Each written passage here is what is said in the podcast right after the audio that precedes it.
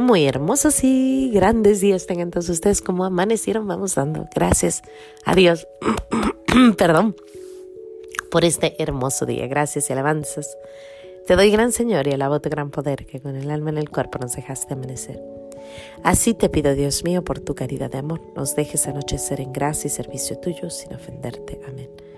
Por el velo de la Santísima Trinidad seamos todos cubiertos, ni heridos, ni muertos, ni presos, ni cautivos ni de nuestros enemigos seamos vencidos. Aquí de nuevo los pequeños regalos de Dios, dándole gracias a Dios por tantas y tantas bendiciones que nos da. Todos los días nos está dando grandes, grandes regalos, pequeños, grandes, medianitos, de todo. Y bueno, pues es nuestro deber y nuestra salvación darle gracias a Dios siempre y en todo lugar. Y bueno, pues hoy les traigo, ay, ay, ay, algo que yo creo que, que los católicos nos hemos olvidado de algo precioso los católicos, miren, les cuento, cuando yo era niña, yo vivía en una casa grande, en un pueblo, con tres dos baños y una pila. Entonces, a la hora que yo quisiera bañarme, yo me podía bañar, ¿no?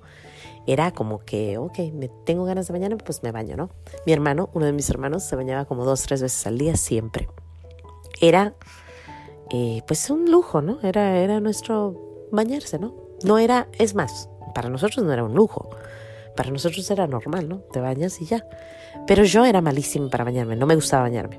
Entonces yo tenía mi casa grande con mis dos baños, pero no me bañaba. No me gustaba. Sin embargo, enfrente de mi casa estaba una niña, una familia, que no se podían bañar porque no tenían baño. Tenían un pozo que de vez en cuando podían sacar agua. Y ellos no se podían bañar. Y ahora que lo analizo, yo digo, mira, nuestro Señor me dio estos regalos tan grandes. Y sin embargo, lo despreciaba yo. Y a mi amiguita, porque era mi amiguita, no le dio eso y ella, ¿cómo hubiera gustado? ¿Cómo le hubiera gustado? Porque a ella le gustaba bañarse. ella decía, ay, ustedes sí tienen baños. Nos llegó a decir. Y luego, o sea, era un gozo para ella estar en la casa venir a la casa y siempre le abríamos la puerta. Es más, vivía con nosotros casi. Nomás en la noche se iba a dormir a su casa, pero ella gozaba entrar a esta casa. Y yo no lo veía así. Qué curioso, ¿no? Y así estamos, la Iglesia Católica y los protestantes. Nosotros en la Iglesia Católica tenemos tantísimos regalos. Tenemos los sacramentos, el rosario, los santos, los grandes y grandes, grandes libros de la Iglesia Católica, eh, los tantos doctores de la Iglesia Católica. Tenemos eh, la, la medallita milagrosa, tenemos el crucifijo, tenemos la, el, ¿cómo se llama? El escapulario el, sí, sí se llama escapulario, ¿verdad? Sí, del Monte Carmelo de nuestra Madre María. Tenemos muchísimas cosas. Sin embargo, como estamos tan ocupados, porque cada día tiene su propio afán, dice la Biblia, pues a veces se nos olvida de esos grandes regalos que nos han dado.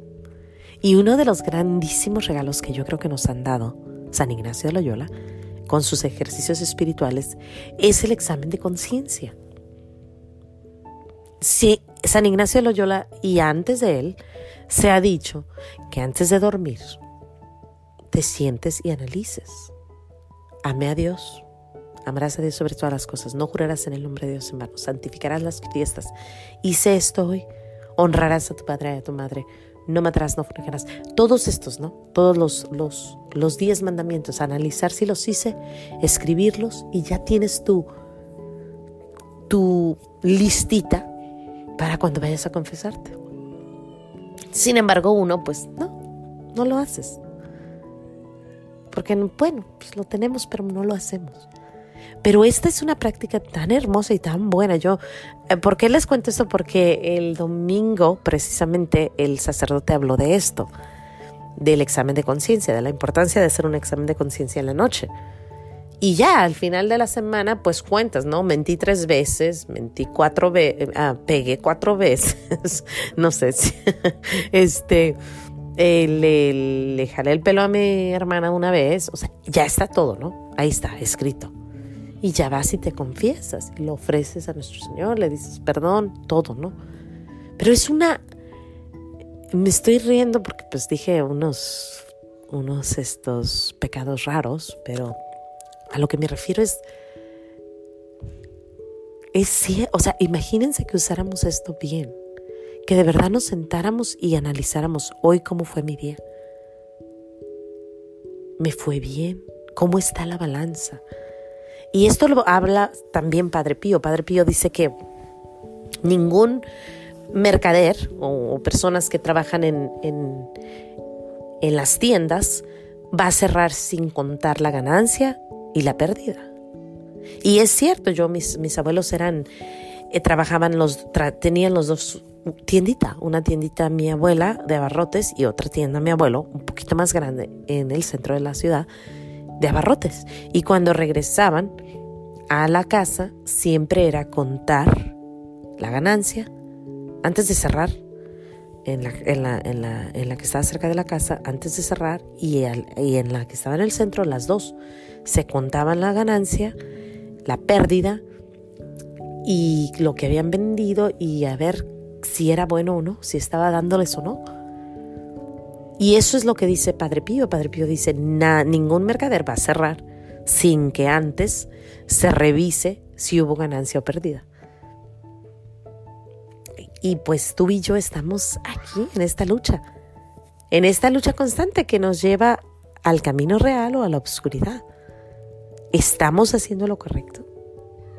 Y hay, yo creo que ahora con tantas distracciones, podemos añadirle al, eh, sobre todo la que dice, no matarás.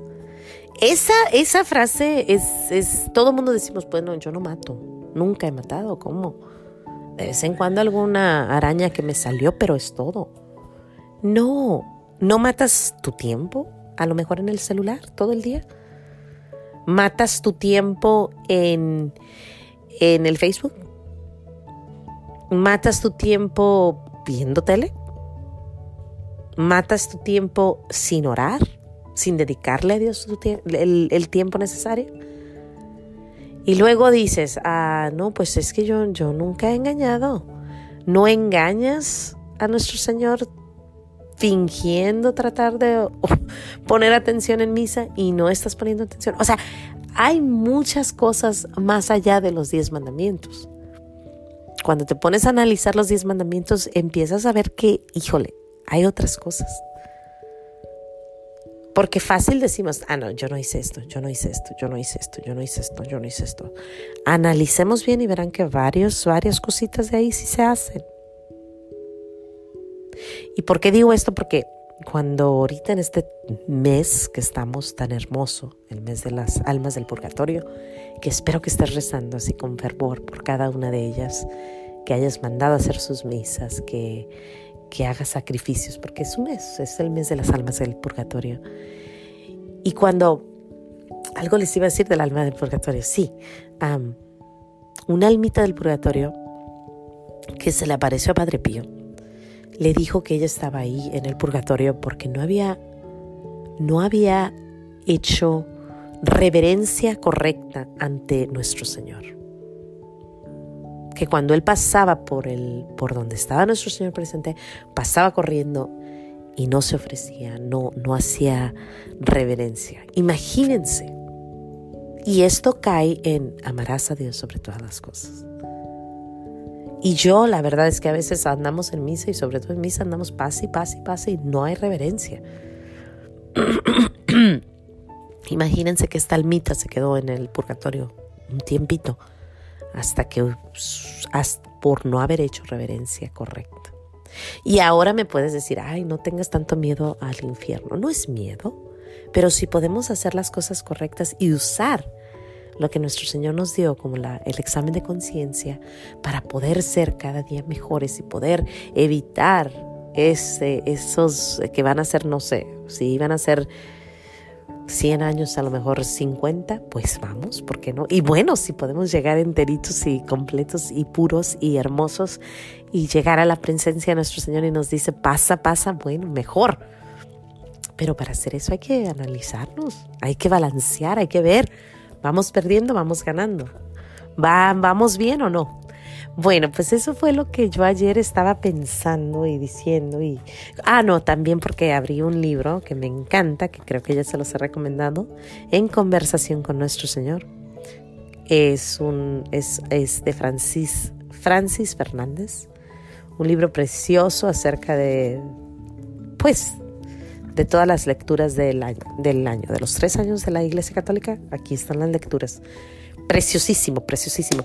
Y en ese estaba hablando acerca del el examen de conciencia. Así que pues yo ahí te lo dejo. Vuelvo a decirte, a veces tenemos las herramientas y no las usamos. Y bueno, otros quisieran tener esas herramientas. Nosotros las tenemos. Como el baño que yo tenía y no me bañaba y el bañito que mi amiguita no tenía y ella se quería bañar.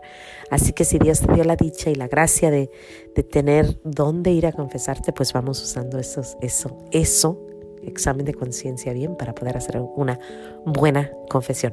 Mañana te comento de cómo dijo el padre que teníamos que hacer una buena confesión, porque está buenísimo, está muy interesante. Bueno, sin más que decir, Dios te bendiga, no se te olvide decir gracias y nos vemos aquí mañana en los pequeños regalos de Dios, dándole gracias a Dios hoy por el examen de conciencia y todos los regalos que nos ha dado en la iglesia. Hasta mañana.